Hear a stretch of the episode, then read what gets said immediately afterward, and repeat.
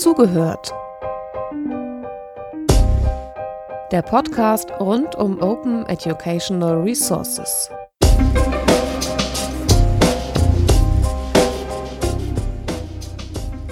Das ist der erste Live-Podcast in unserer Reihe zugehört bei openeducationalresources.de und wer live dabei ist, kann uns sogar sehen im Google Hangout und nachher auch Fragen und Kommentare einbringen. Wir wollen sprechen über das gerade erschienene Papier einer Bund-Länder-Arbeitsgruppe zu Open Educational Resources. BMBF und KMK haben über anderthalb Jahre gearbeitet und ein Positionspapier erarbeitet mit konkreten Handlungsempfehlungen für den Bereich Open Educational Resources. Für diejenigen, die jetzt live dabei sind, man kann dieses Dokument gleichzeitig sehen. Einfach nochmal über openeducationalresources.de slash blog ähm, aufs Google Doc kommen und auch Kommentare da anbringen. Ansonsten nachher über die Fragen- und Kommentarfunktion vom Hangout. Wir sind ähm, im Moment zu dritt. Sebastian, Quatsch. Entschuldigung, John Weizmann wird vielleicht auch dazukommen. Sebastian ist schon da. Im Hintergrund sehe ich gerade als Zuschauer. Ähm, Christian Heise ist schon da. Markus Daimann ist schon da, ich heiße Joran Mehrholz und für den Podcast ist es ja immer netter, wenn man die Stimmen gleich verbindet mit der Person. Deswegen machen wir jetzt mal eine rundum Vorstellungsrunde und fangen an in ähm, Hagen. Sitzt du überhaupt in Hagen, Markus? Ja, ich bin in Hagen in meinem Büro. Hallo zusammen. Äh, bin äh, hier angestellt als akademischer Rat, beschäftige mich seit vielen Jahren mit dem Thema Open Education, OER, MOOCs und Co. Da so die pädagogische Perspektive drauf, aber auch die theoretische, bildungspolitische Perspektive interessiert mich da dabei. Wir wechseln zu Christian Heise. Hi, äh, ja, ich bin äh, Christian Heise, wie du gerade schon gesagt, bin äh, bei der Open Knowledge Foundation äh, ehrenamtlich im Vorstand und bin auch äh, mit äh, ähm, den Vertretern von Wikimedia und Creative Commons Mitbegründer des Bündnis Freie Bildung, in dem wir versuchen, ähm, den Gedanken, den wir in der Open Knowledge Foundation mit der ähm, Öffnung äh, versuchen voranzutreiben, auch im Bereich Bildung voranzutreiben, beziehungsweise auch den Bereich Open Educational Resources zu stärken. Und äh, in dem Rahmen haben wir uns natürlich auch mit diesem äh, Bericht beschäftigt und freue mich, heute dabei sein zu können. Der vierte in der Runde ist John Weizmann, von dem wir ähm, nur ein Standbild haben, aber hoffentlich eine Stimme. Testen wir mal. John, bist du da? Ja, hört ihr mich? Wunderbar. Sag zwei ja, Sätze über dich bitte. Ja, ich bin John Weizmann, ich bin äh, Jurist in Berlin ähm, und bin seit vielen Jahren als äh, ehrenamtlicher Legal Project Lead bei Creative Commons aktiv. Und ähm, weil Creative Commons Lizenzen oder Werkzeuge ja immer sehr populär sind, auch im Bereich OER, dann hat man zwangsläufig damit zu tun. Und äh, wie Christian eben schon sagte, wir haben ja auch gemeinsam jetzt dieses Aktionsbündnis auf die Beine gestellt, um, um da auch eine Stimme zu bekommen und anderen auch eine Stimme zu geben. Und bin jetzt auch sehr gespannt, äh, was wir so an Fazits aus diesem Papier ziehen. Was haben wir vor? Ich wechsle schon mal in das Dokument, über das wir sprechen werden, hoffe, dass das einigermaßen angezeigt wird.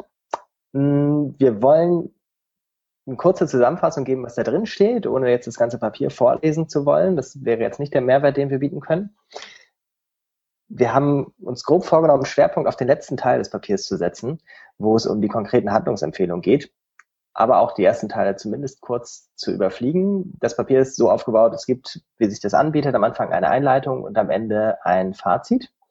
Und dazwischen gibt es ein Kapitel Nummer zwei Begriffsbestimmung. Das ganz interessant ist, unter anderem dadurch, dass der Begriff nicht bestimmt wird. Dazu gleich vielleicht nochmal mehr. Dann gibt es das Kapitel 3 Innovationspotenziale und Herausforderungen. Das ist unterteilt in fünf verschiedene Ebenen, pädagogisch, organisatorisch, technisch, juristisch und wirtschaftlich. Und dann gibt es die Handlungsempfehlungen. Und zwar gibt es eine äh, hervorgehobene und fünf weitere, insgesamt sechs Stück, die wir uns dann nochmal besonders anschauen wollen. Wir haben gesagt, falls uns die Zeit äh, nicht schon in der ersten Hälfte davon fliegt, gucken wir am Ende, ob wir es schaffen, noch auf das Papier zu gucken, was äh, wahrscheinlich genau zeitgleich mit uns im Bundestag debattiert wird oder das erste Mal ähm, zur Diskussion gestellt ist, nämlich der Antrag digitale Bildung. Der heißt natürlich anders, viel länger. aber so wird da schon diskutiert. Da kommt nämlich auch mehrmals explizit das Thema OER vor und zweimal zumindest implizit, wo es um Urheberrecht im Bildungsbereich geht.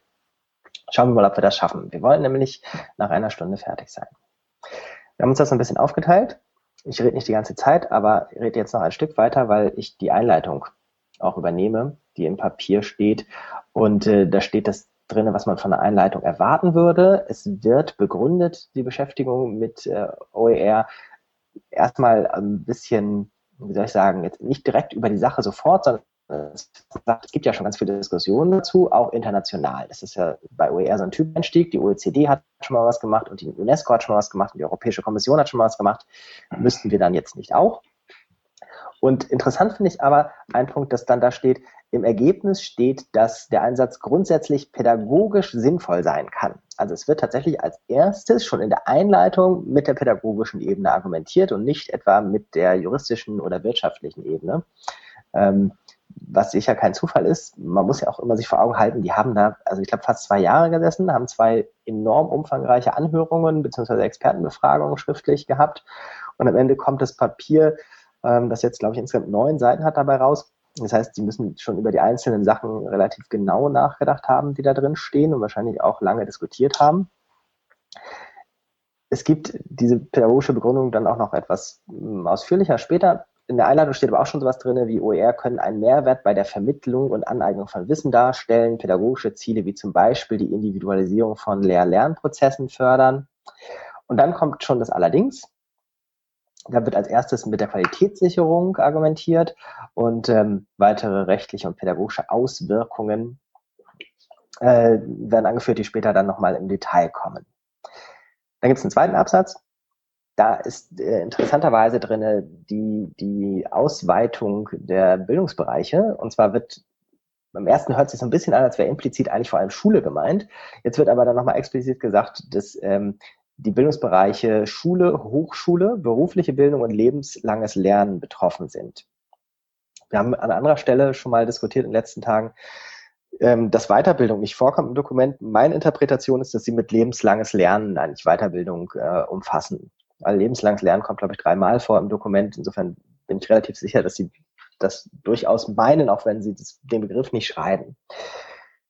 Mhm. Anschließend sagen sie, dass deswegen und im Allgemeinen natürlich Bund und Länder zuständig sind, konkretisiert durch BMBF und KMK. Und dann gibt es noch diesen schönen Satz, ähm, was dieses Papier eigentlich soll. Es steht drin, weil sich so viel tut, ähm, oder länger formuliert mit Blick auf die dynamische Entwicklung in diesem Bereich, hat der Bericht den Charakter eines ersten Wegweisers, in Anführungszeichen. Und in Folge wird eine Ausdifferenzierung gemäß der Notwendigkeiten der einzelnen Bildungsbereiche wissenschaftlich und politisch zu begleiten und mit weiteren Maßnahmen zu unterstützen sein. Ähm, also man sagt schon irgendwie, das ist jetzt der erste Aufschlag und es soll mehr folgen. Und äh, gibt aber ein ganzes Papier, um das schon mal vorwegzunehmen, da jetzt noch nichts Konkretes, ähm, was ich jedenfalls ich gelesen hätte, was denn konkret tatsächlich folgen könnte, auf diese konkreten Handlungsmaßnahmen für die ersten Schritte natürlich. Gibt es Ergänzungen von euch? Habt ihr irgendwas im ersten Teil Einleitung ganz anders wahrgenommen? Irgendwas, was euch aufgefallen ist, was euch fehlt oder so? Ja, ich finde es, ähm, wie du gesagt hast, Jöran, sehr vorsichtig formuliert, so als würde man über Eier, über rohe Eier laufen und auch der, der Satz, ähm, es kann pädagogisch sinnvoll sein, ist ja gleich wieder eine Einschränkung. Also wird gesagt, also durch dieses kann, also sehr eher so auf der Konjunktur aktivistischen Ebene. Und das finde ich, wenn es dann also äh, drunter steht, es hat den Charakter eines ersten Wegweisers, dann doch zu wenig, weil da hätte ich mir dann vorgestellt, dass da mehr kommt, so im Hinblick auf offene Bildung, ist das das neue Default-Modell und wir leben in einer Wissensgesellschaft und ohne offene Bildung, ohne OER geht es nicht. Wenn es dann so eingeschränkt dargestellt wird, finde ich das viel zu wenig und ja, also weckt da mehr Zweifel als Zuversicht und für einen Wegweiser definitiv zu wenig, weil man, man ist ja dann also eher vielleicht noch mehr verwirrt, als zu sagen, okay, OER ist eine super Sache, lass es uns anpacken.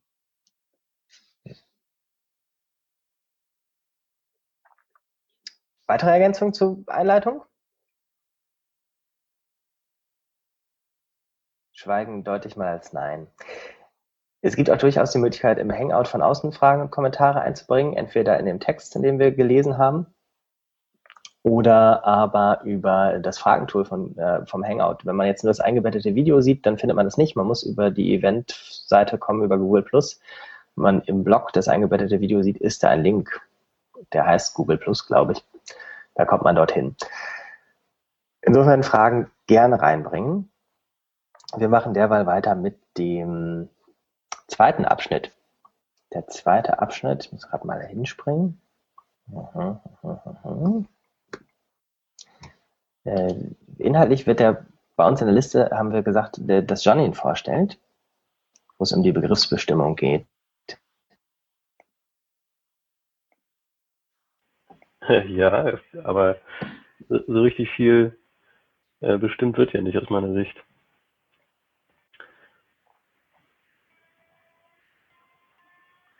Also es ist sehr knapp, wenn man erwartet, dass an der Stelle äh, wirklich Stellung bezogen wird auf.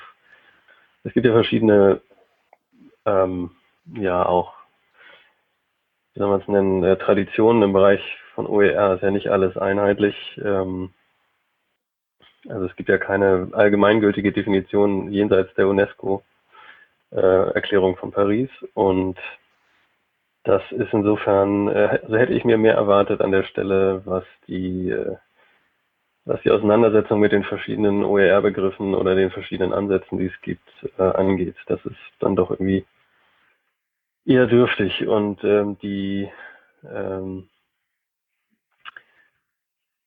auch die Frage, was heißt frei zugänglich zur Verfügung gestellt, ähm, ist, ist aus meiner Sicht das, was man hätte definieren müssen an der Stelle aber das wird sozusagen äh, gekonnt umschifft, indem es nicht definiert wird.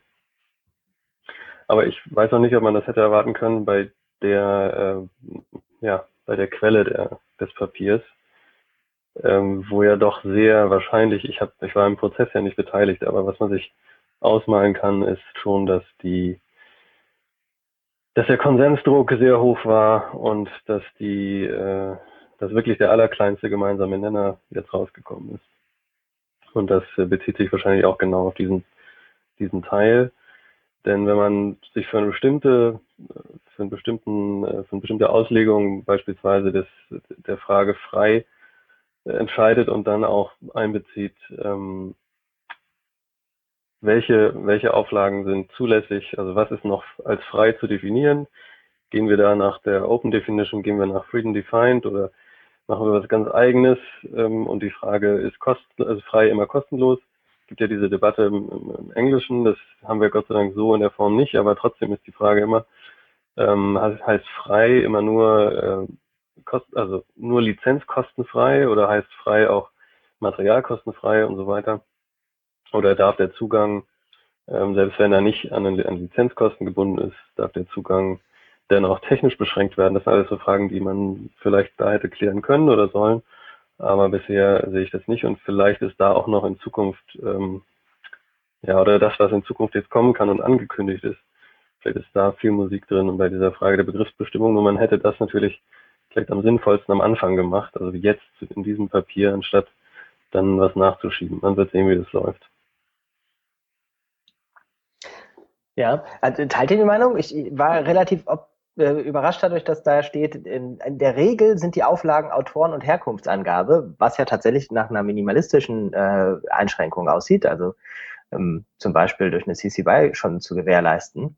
Ähm, das hatte ich zumindest auch als äh, positives Zeichen Richtung einer großen, großen Offenheitsverständnis gewertet. Ja, ich glaube, man kann es, man kann es so werten, wenn es so gemeint ist, aber in der Regel ist ähm, Juristendeutsch für äh, es kann auch in begründeten, äh, in begründeten Fällen anders sein und die Frage ist, äh, worauf müssen wir uns da einstellen? Also was ist die, äh, was ist die, die Denke, die dahinter steht, denn es, also an der Stelle auch was, was, ähm, was Markus vorhin schon gesagt hat, es wäre schön gewesen, da ein Statement zu haben, was sich für, was sich klar entscheidet und nicht, äh, nicht diese Einschränkungen, nicht diese einschränkende Sprache macht. Aber wie gesagt, das ist vielleicht auch eine zu hohe Erwartung bei dem, äh, bei dem, wo es herkommt.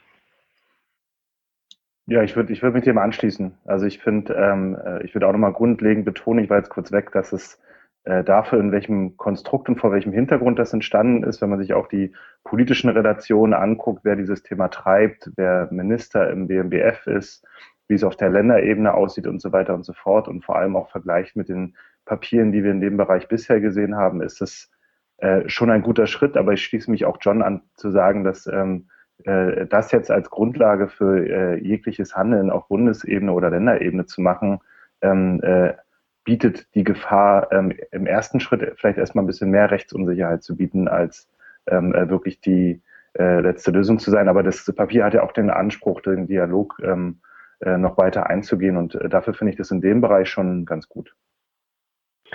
Was man auf jeden Fall positiv sagen muss zu dem Abschnitt ist natürlich die, dass, dass, dass, dass die Bearbeitung klar als ja selbstverständlich mit drin ist. Das ist ja auch äh, schon schon da wird ja oft drüber diskutiert und ähm, dann geht es doch wieder nur um Weiterverbreitung in unveränderter Form. Also da an der an der Stelle wird man das äh, sollte man das Papier auch mal loben, glaube ich. Ja, es hat auch ähm, einen ähm, gar nicht so selbstverständlich breiten Fokus von, von Educational. Also es wird ja auch explizit sowas genannt wie Rundfunkanstalten, Museen, Archive, Bibliotheken etc. Da haben wir auch schon andere Papiere gesehen, wo es eben explizit eher um sowas wie Unterrichtsmaterial geht, was äh, von professionellen Unterrichtsexperten für Unterricht gemacht wurde. Und das ist ja hier durchaus weitergefasst. Und es wird auch interessant, dass Sie natürlich die öffentlichen Einrichtungen ähm, ganz an den Anfang gestellt haben. Also zumindest ein Ansatzpunkt für weitere Forderungen. Ja, ja wobei, wobei es ein bisschen, also mir ist es komisch aufgefallen, dass da, äh, also dass, dass Pri äh, Privatpersonen da so her hervorgehoben werden, also dass das, ähm, das natürlich möglich ist, ist klar, aber es sieht so ein bisschen nach einer etwas, als hätten sie nicht genau gewusst, worauf sie jetzt, also was sie jetzt hervorheben sollen und was nicht und hätten einfach mal alles mit reingenommen was ja grundsätzlich richtig ist. Aber dann hätte man auch diese Aufzählung nicht gebraucht im Grunde. Genau, also ich finde da die Überschrift Begriffsbestimmung da irreführend, weil wenn man es genau durchliest, ist es ja eher eine Begründung, dadurch, dass eben viele Varianten dargestellt werden. Und äh, an einer anderen Stelle wird ja auf die UNESCO-Seite verlinkt zu, zu, zu, der, zu der Rubrik äh, Open Education Resources. Und da findet man dann zum Beispiel die Paris Declaration. Aber ich frage mich oder habe mich gefragt, warum das dann hier nicht gleich genannt wurde. Also dass man da mal irgend sowas fallen lässt, eine, eine, ein Link oder eine Referenz. Es sind ja generell wenig Verweise drin und dann nur zu der übergeordneten UNESCO-OER-Seite zu verweisen, fand ich dann auch zu wenig. Ja, ich, ich glaube, das ist auch eine Kritik, die uns in weiteren Punkten noch häufiger begleiten wird, gerade wenn man in dem Papier schon feststellt, dass ähm, Deutschland da jetzt erst mit anfängt, quasi sich damit auseinanderzusetzen, hätte man die Chance wunderbar nutzen können, auf die vielen, vielen, vielen Dokumente und Manifeste, die es in dem Bereich dazu gibt, äh, zumindest zu verweisen. Und das wäre auch mein äh, Interesse an dem Papier im Sinne eines Plattformdenkens gewesen, äh, ähm, das, das zu machen. Ja ich weiß gar nicht, wie das ist, da habe ich mir noch gar keine Gedanken gemacht, die, die Paris-Erklärung. Wurde die eigentlich irgendwie von Ländern ähm, jetzt nicht formell ratifiziert, aber gab es da irgendwie die Möglichkeit, die zu unterschreiben oder zuzustimmen oder sich zu eigen zu machen von den Nationalstaaten? Weiß das jemand? Ich weiß es leider nicht. Ne? Dann müsste man ja Neumann fragen. Ich, der war da dabei bei dem Event. Ja. Also was, was bei dem Begriffs, in Anführungsstrichen Begriffsbestimmungsteil noch auffällt, finde ich, ist die, ist, dass als, als würde da ein Teil fehlen in der Mitte. Ähm, nämlich ist diese Einleitung, die sagt, was ist alles frei zugänglich und dann kommen OER. Und ich glaube, es, wenn jemand nicht vorher schon weiß, ähm, was, den, was den entscheidenden Unterschied darstellt, dann, dann fragt er sich ja, was, was sollen denn diese OER? Das steht doch frei zu, zugänglich zur Verfügung. Also die, ähm, die, die entscheidende, ähm, also die finale Komponente, warum hat man OER, was soll das alles? Also wo ist, worauf ist das eine Antwort? Es steht da nicht drin. Und das ist irgendwo doch sehr fundamental, wenn man sagen will, wir definieren OER von der vom Missstand her. Natürlich ist das irgendwie die negative äh, Blickrichtung, aber letztlich ist es das. Es ist eine Reaktion auf, auf ein Auseinanderfallen von Möglichkeiten im Digitalen und Möglichkeiten im Rechtlichen. Und dieser, dieses, äh, diese Brücke, die da geschlagen wird, die wird überhaupt nicht deutlich, finde ich. Was ein bisschen schade ist, aber vielleicht ist da noch äh, in Zukunft mehr drin. Ja, der Bundestag hat ja genau, oder beziehungsweise die Ankündigung ähm, zu der Debatte heute oder das, was Jöran vielleicht später noch schafft, hat er genau das getan. Ne? Also hat begründet, warum das ein Thema ist, weil die Digitalisierung äh, ähm, äh, eben allgegenwärtig ist und auch nicht mehr wegzudenken ist und fängt damit quasi auch direkt an. Das stimmt. Also ja. Ja, aber die Digitalisierung und die Verfügbarkeit des Materials ist ja nicht der Kern von OER. Also ich meine, das, das Nein, jeder. Also das. Internet geht nicht mehr weg. Das Internet ist sozusagen äh, here to stay, das ist schon klar. Aber die Frage ist, warum ist das nicht schon die Lösung? Wo ist da der, die Blockade? Und die wird hier, also man hätte noch einen Satz einfügen müssen, letztlich in der Mitte dieses Absatzes, der sagt, ähm, es gibt diese freie Verfügbarkeit und es gibt aber das Problem der Nutzbarkeit für, für Unterricht und, ähm, und Bildung. Ja. Und dadurch ergibt es dann einen Sinn. Dass das Internet nicht mehr weggeht, das wissen, glaube ich, alle inzwischen. Naja, Fast alle. Gut, ge- gehen wir mal weiter.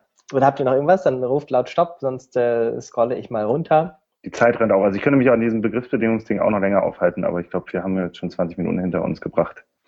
Dann gehen wir in die 21. Minute mit Kapitel Nummer 3, in Innovationspotenziale und Herausforderungen. Ähm, das ist jetzt in mehrere Ebenen gegliedert. Sie begründen da nochmal die Beschäftigung mit dem Thema damit, dass es ja international ein Thema sei. Also das wird hier, kommt nochmal aus der Einführung, ähm, wo es eigentlich alles schon steht, nochmal. Also weil OECD und UNESCO und Europäische Kommission das machen, müssen wir jetzt auch. Ähm, so ganz genau steht es da nicht drin, aber es, finde ich, klingt für mich schon sehr stark mit. Und dann wird jetzt unterschieden in pädagogische, organisatorisch-institutionelle, juristische und wirtschaftliche Aspekte, die wir im Einzelnen durchgehen. Und für die pädagogischen Aspekte hatte sich, wenn ich es richtig in Erinnerung habe, Markus ähm, als einführende Person bereit erklärt. Genau, und da würde ich gern zwei Aspekte herausheben, die aber beide unter einem großen Punkt fallen, nämlich dieses Didaktisierende, also der Glaube oder die, die Idee, dass man OERs, so wie sie sind, nicht ähm, gut einsetzen kann, sondern dass es dann noch so eine didaktische Rahmung gibt. Äh, Im ersten Satz äh, heißt es ja dann, dass da äh, es eine große Herausforderung gibt, mit der immer größeren Vielfalt an Inhalten und Lernstilen umgehen äh, zu müssen. Und da ähm, ist Lernstil interessant. Da gibt es ja auch in der Pädagogik eine große Diskussion, wie sinnvoll es überhaupt ist. Also gibt es überhaupt Lernstile, äh, dass also Menschen besonders gut lernen, wenn sie akustisch oder visuell oder wie auch immer ähm, Material dargeboten bekommen. Und dann der Umkehrschluss, der ist im hoch umstritten, dass es eben eine äh, spezielle Didaktik gibt, die auf Lernstile ähm, gerichtet ist und dann zu besseren Ergebnissen führt. Und da gibt es eigentlich kaum Belege dafür, dass das funktioniert. Deswegen wundert mich, dass das hier mit Lernstilen äh, drinsteht. Und die Idee dahinter ist, dass ich dann durch OER, weil sie ja frei, offen und wiederverwertbar sind, dann eben an die jeweiligen Lernstile oder sonstigen Schüler, Merkmale, anpassbare Materialien habe. Und das ist dann ja aus Sicht der Forschung eher umstritten. Und ich glaube da auch nicht dran, dass, dass das so funktioniert. Das wäre der eine Punkt. Der andere geht in die gleiche Richtung, ist dann, dass es dann äh, heißt, dass äh, OER, also jetzt etwas salopp gesagt, ja eine tolle Sache sind, aber sie diese Wirkung erst, also welche Wirkung dann auch immer, ähm, entfalten können, wenn es äh, einen angeleiteten und didaktisch sinnvollen Einsatz gibt. Und das ist dann auch so eine Denke, die könnte man als technologischen Instrumentalismus bezeichnen. Also da die Idee ist, ich habe ein pädagogisches Konzept, wie zum Beispiel problembasiertes Lernen oder Gruppenunterricht oder was auch immer und suche mir da eine Technik dazu, ähm, die das dann umsetzt. Also das kennt man dann zum Beispiel virtuelle Klassenzimmer oder Personal Learning Environments. Das ist also auf der technischen Seite. Hier wird es dann auch noch auf OER angewandt, dass ich eben äh, nur dann sinnvoll ähm, OER nutzen kann, wenn ich dann eben dieses didaktische Konzept habe. Und das finde ich auch mal schwierig, weil kaum Aussagen oder kaum ja, Aussagen gemacht werden, wie so ein didaktisches Konzept dann aussehen kann. Es ist dann immer sehr schwammig und sehr allgemein formuliert.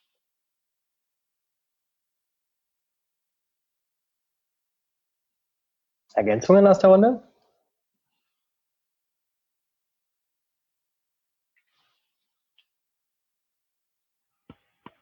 Also diese, diese Lerntyp ähm, oder Lernstilbezogene, dieses Argument, dass es dafür besonders tauglich sei, ist ähm, auch im internationalen Bereich, glaube ich, sehr verbreitet. Ich weiß, also die pädagogische, ähm, der pädagogische Unterbau und was die Forschung dazu sagt, habe ich überhaupt keinen Schimmer, es ist mir nur oft schon begegnet. Also da ist wahrscheinlich auch äh, einfach die, die Menge der Rückmeldungen äh, hat das vielleicht auch mit vorgegeben sozusagen. Anne-Christine Tannhäuser hat im Dokument schon einen Link hinterlassen, einen Kommentar hinterlassen, meine ich, ähm, wo sie so eine grundsätzliche Sache anspricht. Dieses Dokument ist relativ frei von Referenzen. Also sehr, äh, ist gut. Also es gibt so gut wie gar keine Referenzen. Ähm, was jetzt nicht ganz unüblich ist, glaube ich, in so einer Art von Papieren, aber umgekehrt auch an manchen Stellen überraschend. Ähm, habt ihr eine Idee, woher das kommt? Nee, also wie ich, wie ich auch vorhin schon gesagt habe, also es fehlt mir an vielen, vielen Punkten, ähm, also oben bei der Begriffsbestimmung, aber auch, ähm, da kommen wir, glaube ich, noch an äh, anderen Punkten dazu. Ich kann mir das auch nur schwer erklären, weil wenn, dann hätten sie quasi auch alle Referenzen rausnehmen können, ähm, wenn sie sich auf nichts beziehen. Ich finde das ähm, wirklich verwirrend, gerade vor dem Hintergrund, dass man im Rahmen solcher Dokumente in anderen Teilbereichen von Open Bewegung ja immer darauf verweist, äh, auf europäische oder internationale Bestrebungen in dem Bereich. Ähm, und das passiert hier eher nur am Rand. Und gerade bei solchen konkreten Sachen wie die ähm, äh, von Anne-Christine angesprochenen wäre es schon ganz interessant gewesen, mal zu wissen, auf welche internationalen ähm, äh, Dokumente oder ähm, auch nationalen Bestrebungen man sich da bezieht, genau, auch um die Detailliertheit des Dokuments voranzubringen.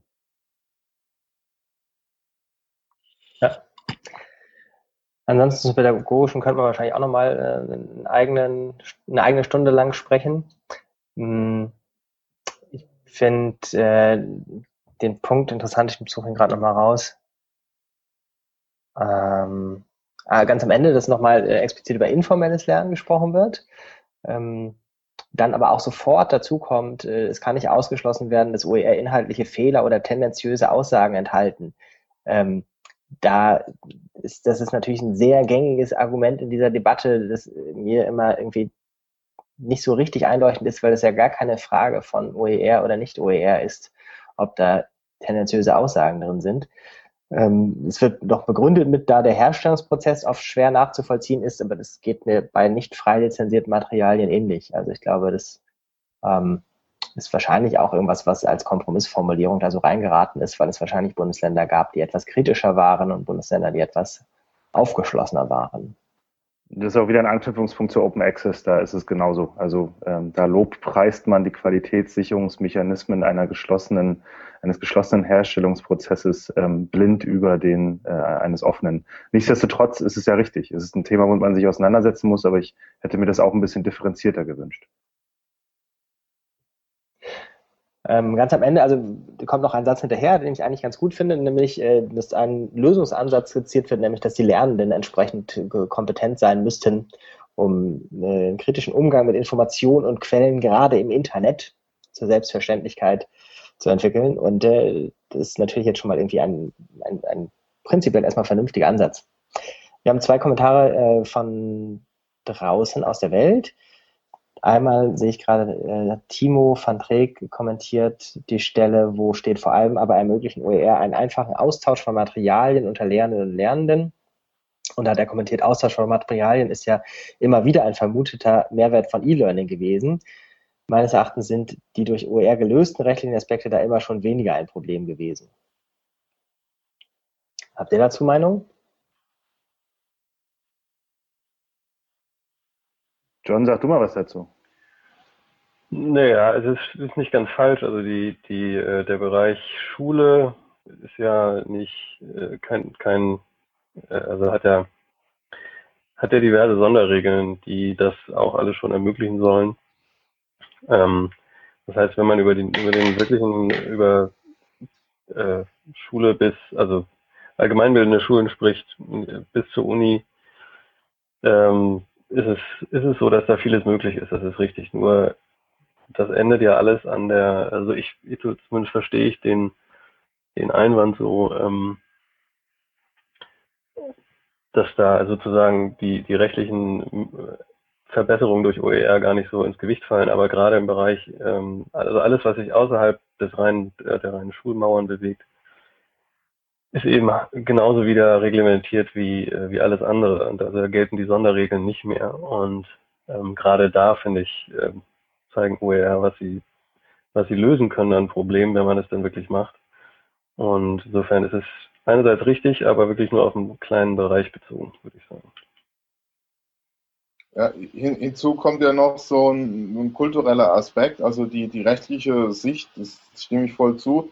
Aber wenn man dann jetzt so die Hoffnung ähm, in die Welt setzt, dass durch OER per se äh, es zu einer Weiterverbreitung von Materialien kommt, dann ist es auch zu blauäugig oder naiv, weil äh, das funktioniert so nicht. Da gibt's kulturelle Hürden, äh, also das kennen wir alle, ne? die, die, die, die äh, Debatte dann um, um, um Sharing is Caring und, und was nicht hier, also gerade im Hochschulbereich, äh, was nicht hier erfunden wurde, wird auch nicht geteilt.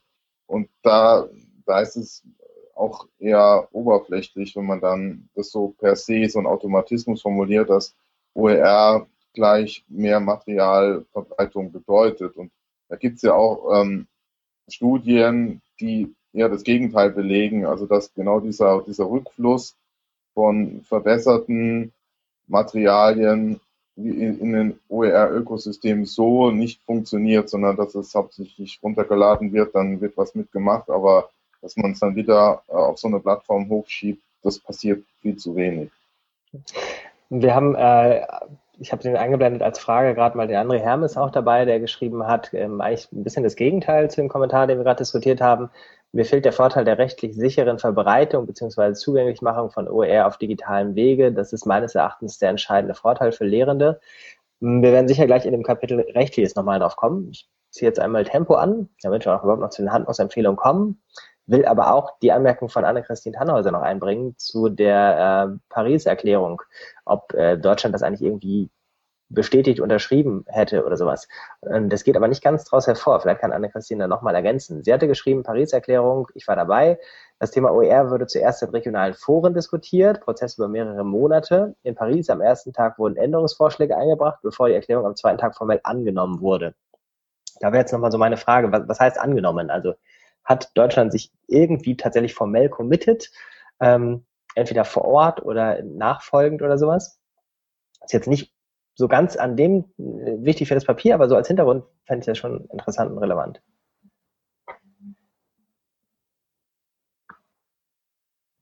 Ich spule weiter zum nächsten Abschnitt. Nochmal, nochmal ganz kurz, wo du jetzt noch bist im Abschnitt. Da ist doch dieser Einschub in den Gedankenstrichen genauso wie andere digitale Bildungsangebote. Das ist da ein, genau der Absatz. Ähm, genau so einen Satz hätte man sich halt auch gewünscht, was die, äh, was die tendenziösen Inhalte und so weiter angeht im, im Produktionsprozess von der OER, die es so angeblich gibt. Da, da müsste man im Grunde parallel, wenn man schon ähm, Friede vor der Eierkuchen-Sätze schreibt und sagt, das ist ja in allen anderen digitalen Bildungsangeboten eigentlich auch alles ganz toll, dann hätte man das da eben auch machen müssen. Und um, im Umkehrschluss kann man sagen, eigentlich ist es so ein bisschen so ein Nachtreten. Äh, dieses ja, OER-Inhalte sind nicht vertrauenswürdig, da kommt sonst was rein.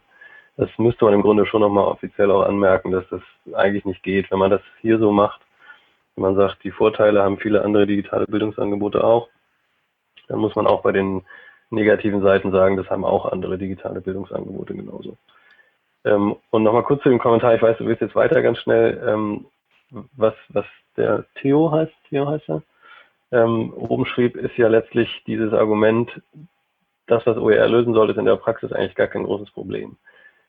Ähm, wie gesagt, ich habe gesagt, für den Schulbereich gelten eh besondere Sachen innerhalb der Schulmauern. Für E-Learning gilt das schon ist gar nicht mehr, weil E-Learning sich nicht in dem Klassenzimmer aufhält. Das ist ja gerade der Witz von E-Learning in der Regel.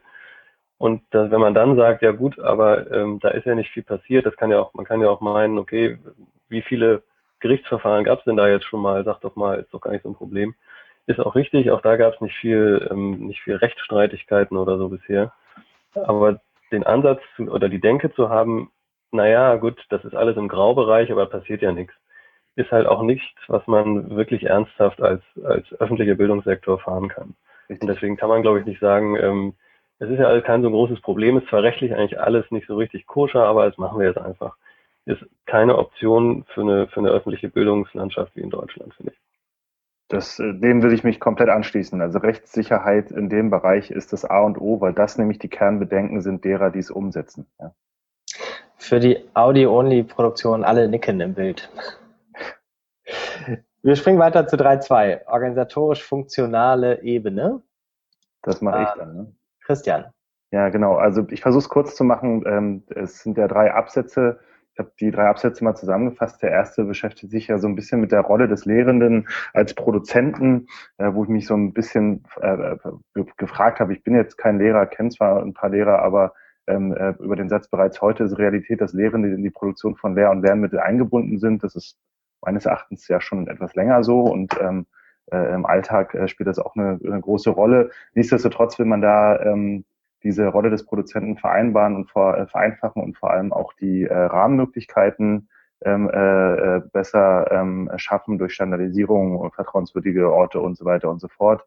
Ähm, das ist so ein bisschen ähm, oberflächlich zu negativ ausgedrückt äh, gedrückt für mich, ähm, aber ähm, ich hätte mir da auch gewünscht, dass man vielleicht auf etwas verweist, auf ein paar Beispiele verweist, ähm, äh, beziehungsweise vielleicht noch ein bisschen konkreter wird, aber als Kompromiss kann ich damit ganz gut leben und ich glaube, das greift in dem Fall auch ganz gut die Position des Bündnis Freie Bildung auf, die wir im Positionspapier angedacht haben. Nächster Punkt, inhaltliche Qualität, den hatten wir auch schon häufiger an einigen Aspekten. Da gibt es auch ein äh, Kommentar zu, dem ich äh, vom Prinzip her zustimmen würde, weil er das auch nochmal ein bisschen äh, detailliert ähm, beziehungsweise ein bisschen konkretisiert hätte, wenn man da eine Unterscheidung gemacht hätte.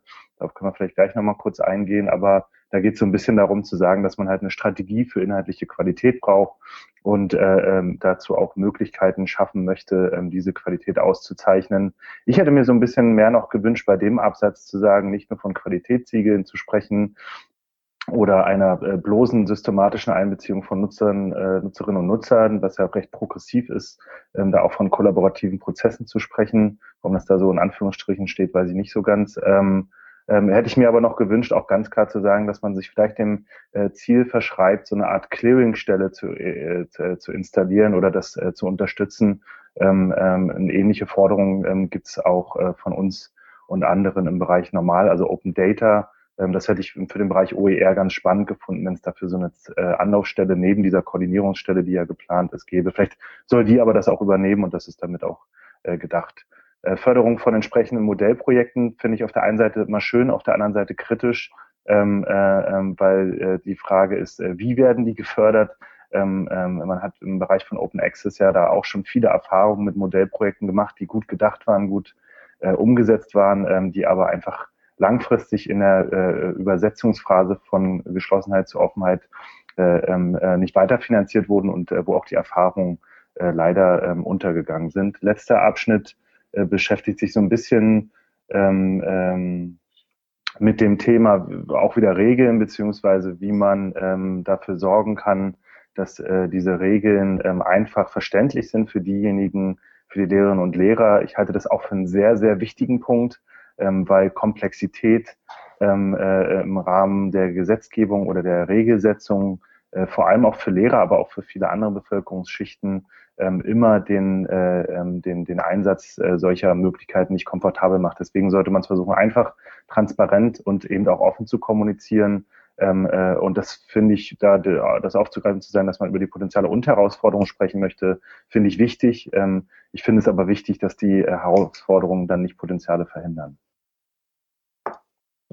gerade beim letzten Satz finde ich nochmal interessant, äh, sehr realistisch und selbstverständlich, aber häufig auch nicht ausgesprochen, äh, dass es vielerorts einer ersten Erläuterung bedarf. Also dahinter steht ja die Aussage, 99 Prozent der Leute wissen noch gar nicht, wovon wir hier reden, Richtig. was ich, glaube ich, voll unterschreiben würde. Ja, genau. Ja, das, ähm, also das ist auch einer dieser Punkte, wo ich wieder mal positiv bemerken möchte, dass ich über, die, über den progressiven Ansatz dieses Papiers doch sehr positiv überrascht bin.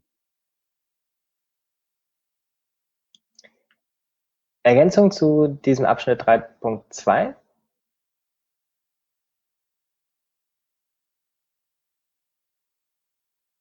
Dann lass uns schnell weitermachen, damit wir noch zu den Empfehlungen kommen. Ähm, 3.3, Christian, führst du gleich weiter? Ups, ähm, ich dachte, wir machen das zusammen. Nee, habe ich gesagt, ich mache das. Du machst es mit John zusammen, hast du freiwillig. Ah, John, ja, dann muss John mal anfangen. Oh ja, gut, das, äh, ja, jetzt muss ich ein bisschen improvisieren. Ähm, ja, das ist, das sind, ähm, das sind so Aussagen, die, ja, ich, ich, ich gehe jetzt gerade durch anhand deines Scrollings. Ähm, das Nein, sind alles Dinge, das sind alles Dinge, die eigentlich nicht, also der Anfang sind alles Dinge, die nicht wirklich nur auf OER bezogen richtig sind. Mhm. Das ist, ähm, ja, das ist, das könnte bei, bei manchen Leuten, die das dann für bare Münze nehmen, vielleicht den Eindruck erwecken, OER sind technisch total anspruchsvoll. Die sind weniger, also genauso anspruchsvoll oder nicht wie andere ähm, Materialien im, im E-Learning auch, aber natürlich hat man diese rechtliche Ebene noch. Das heißt, die Metadaten, um die es geht, müssen den rechtlichen Teil mit abdecken. Das ist der eigentliche einzige Unterschied, würde ich sagen. Ähm, die, die speziellen Metadatenformate sind auch universell, also ich sehe da keine, äh, keine besondere Rolle für OER. Es ist schön, wenn OER sich in diese äh, Strukturen einbinden ähm, oder eingebunden werden und das ähm, dadurch besser austauschbar wird. Aber das gilt im Grunde auch für sonstige Materialien. Ähm, dass die, äh, dass die Bearbeitbarkeit, was dann in dem nächsten Absatz kommt, aus, vor allem aus pädagogischer Sicht so wünschenswert ist, das rekurriert natürlich wieder auf, auf diese Theorie oben, die, ähm, die Markus schon so ein bisschen kritisiert hat, ähm, die man, die wohl nicht Konsens zu sein scheint, aber ähm, ich finde die, äh, es klingt für mich so ein bisschen äh, danach, als wäre, wäre es außerhalb des, ähm, der pädagogischen Sichtweise uninteressant, dass die Sachen bearbeitbar sind. Ähm, und das sehe ich eigentlich so nicht, denn gerade gerade der Umstand, dass OER bearbeitbar sind, führt dazu, dass zumindest mittelfristig ähm, die Materialien nachhaltiger sind, ähm, nicht nur aus pädagogischer Sicht, sondern überhaupt nachhaltig verfügbar sind und die Informationen darin nachhaltig verfügbar sind. Das ist so ein bisschen eingegrenzt hier, aber ist, finde ich, auch überhaupt kein technischer Aspekt, warum auch immer das in diesem technischen Abschnitt hängt. Ähm, Christian, willst du nochmal einsteigen? Ja, ich würde ich würd nur noch zufügen, ich finde das äh, trotzdem auch, um äh, den, den Good Cop zu spielen, ich finde es äh, großartig, dass man sich ansatzweise darüber Gedanken gemacht hat und das Verständnis für Metadaten überhaupt in diesem äh, Dokument zeigt. Wir haben in vielen anderen Papieren, ähm, in dem Bereich, aber auch in anderen Papieren, äh, in anderen Bereichen gesehen, dass das Thema Metadaten und dieses Verständnis von Metadaten äh, vom Prinzip her äh, nicht vorhanden ist und nicht berücksichtigt wird. Ich hätte mir hier nur auch wieder gewünscht, dass man klarer sagt, dass man versucht, auf die Erfahrungen, die man in anderen Bereichen damit gesammelt hat, zurückgreift. Ja, also nochmal, das Thema Metadaten ist beim BMI im Rahmen von Open Data schon eine ganze Weile ein Thema und man hat da viel Erfahrung gesammelt. Mir ist natürlich klar, dass im Rahmen von äh, vom politischen System der Austausch zwischen den Ministerien gelegentlich äh, zu leiden scheint, ähm, hätte mir aber hier einfach gewünscht, dass man auch anspricht, dass man die Erfahrung im Rahmen von Offenheit äh, aus anderen Bereichen auf äh, Bundes- und aber Länder- und Kommunalebene äh, eben auch nutzen möchte, um ein System zu etablieren, was nicht nur lizenztechnisch integrierbar ist, sondern auch technisch in die bestehenden Bestrebungen des Bundes hin zur Offenheit ähm, äh, integrierbar ist. Ja. Das fehlt mir hier ein bisschen. Aber ansonsten schließe ich mich voll John an. Ja, also also was ich noch hilfreich finde am Ende, dass äh, auch explizit Werkzeuge mit genannt werden, auch wenn das, was davor steht, natürlich wieder falsch ist, nämlich freie Verfügbarkeit reicht äh, uns eigentlich nicht. Ja. Ähm, aber tatsächlich, der Werkzeuggedanke ist ja schon ein Schritt mehr. Wir haben ähm, nicht in unserer Runde dabei übrigens jemand von, von der ZUM, Zentrale für Unterrichtsmedien im Internet. Das liegt vor allem daran, dass die Leute, die da arbeiten, in der Regel vormittags als Lehrer andersweitig verpflichtet sind. Ähm, aber die haben in den letzten Tagen auch zwei Blogbeiträge geschrieben auf zum.de, unter anderem, wo sie ganz deutlich dafür plädieren, auch Werkzeuge äh, mit einzubeziehen und die gehen sogar sehr deutlich weiter, also auch Open Educational Practices einzubeziehen, ähm, dass eine Idee auch eine OER sein kann, eine Austauschform OER sein kann, etc. Das nur mal als Ergänzung an dieser Stelle. Bevor wir sofort weitermachen mit 3.4 und für die juristische Ebene ist John prädestiniert. Ja, noch, noch kurz zu dem Nachsatz, also die, äh, was die, was die Bearbeitbarkeit angeht. Ähm, ich würde, also ich hätte es aus deren Sicht andersrum formuliert. Es geht darum, dass, dass nicht durch Formate, die man nicht bearbeiten kann, Behinderungen entstehen. Jetzt klingt es so ein bisschen so, als wäre das eine freundliche Förderung ähm, der, der pädagogischen Ziele, dass man das auch mal in bearbeitbaren Formaten macht. Aber irgendwie ist es ein bisschen auf den Kopf gestellt aus meiner Sicht. Ja, finde ich, finde ich, finde ich aber einen ganz wichtigen Punkt, weil das halt die eine der wenigen Stellen ist, wo ich wirklich sagen muss, dass das für mich kein äh, Open Educational Resources sind, wenn es nicht, wenn es nur wünschenswert ist. Ja. ja.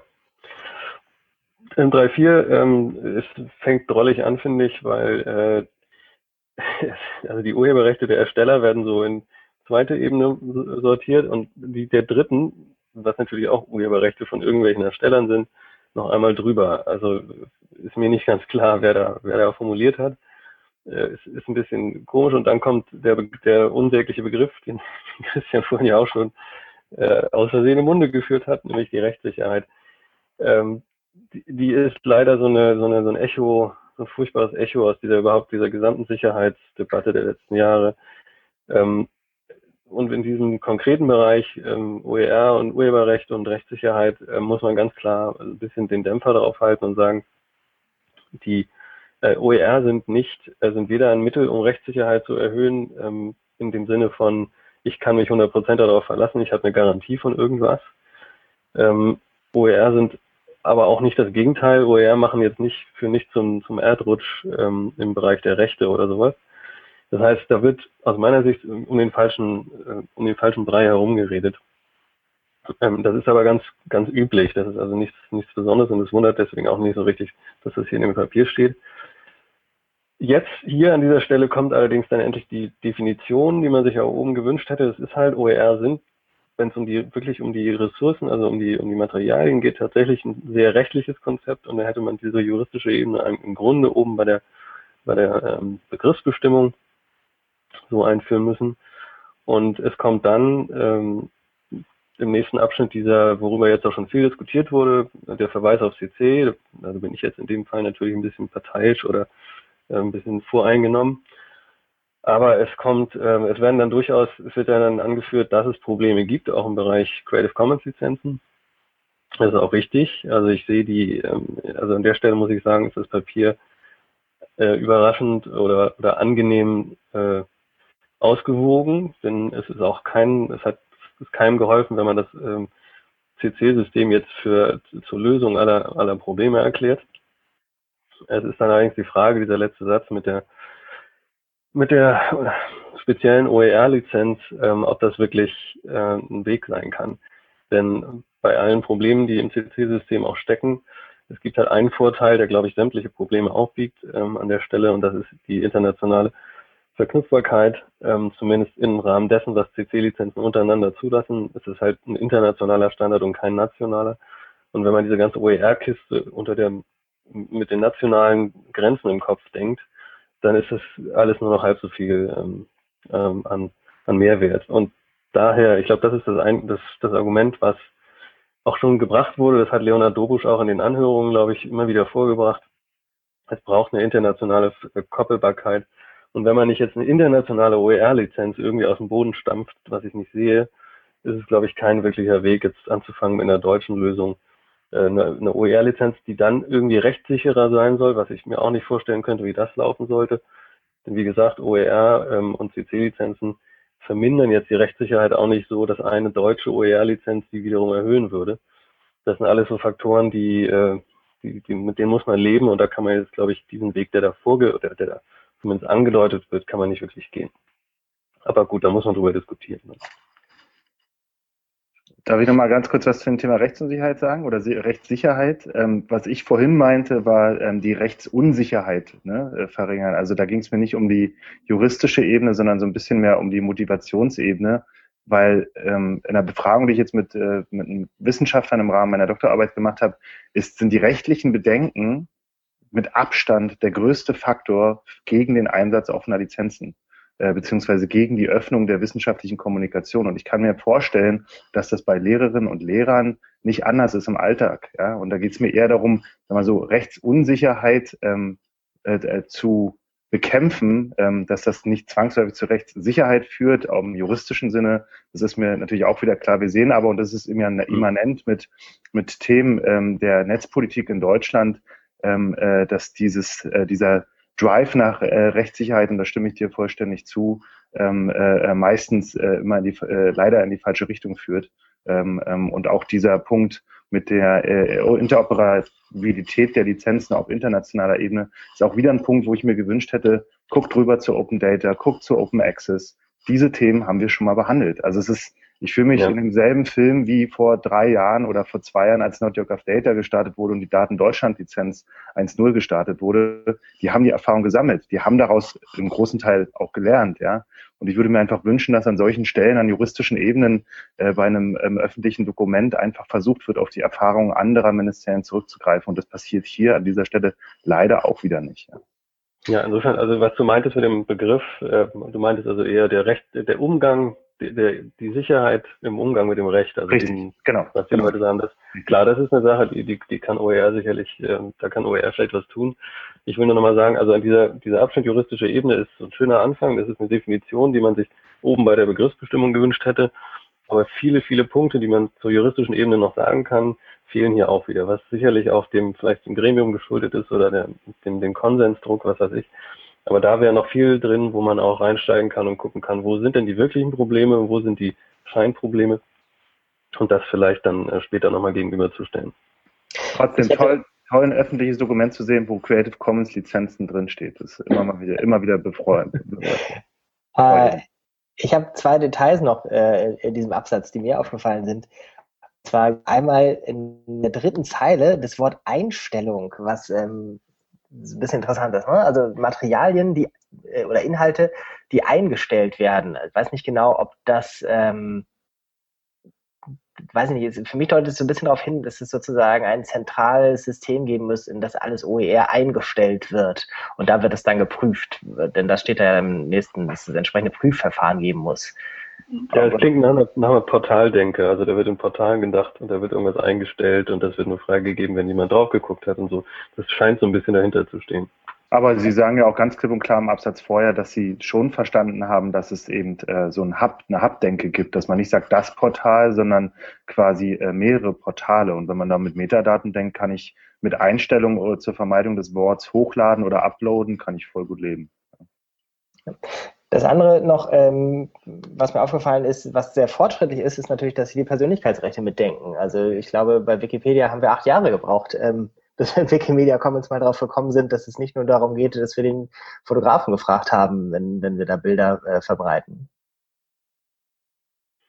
Ja, das ist richtig. Es sollte nur nicht der Eindruck entstehen, das sei ein spezielles OER-Problem. Also das ist ähm, wie vieles in diesem juristischen Absatz eben der, der Allgemeinkram wie beispielsweise die Beachtung fremder Urheberrechte und natürlich auch der Persönlichkeitsrechte. Und ähm, das äh, ist nicht so richtig. Also, da, es ist auch nicht so formuliert, aber nicht, dass jemand hinterher noch denkt, es sei ein spezielles Problem von OER, dass man Persönlichkeitsrechte klären muss. Das muss man auch äh, bei anderen Materialien.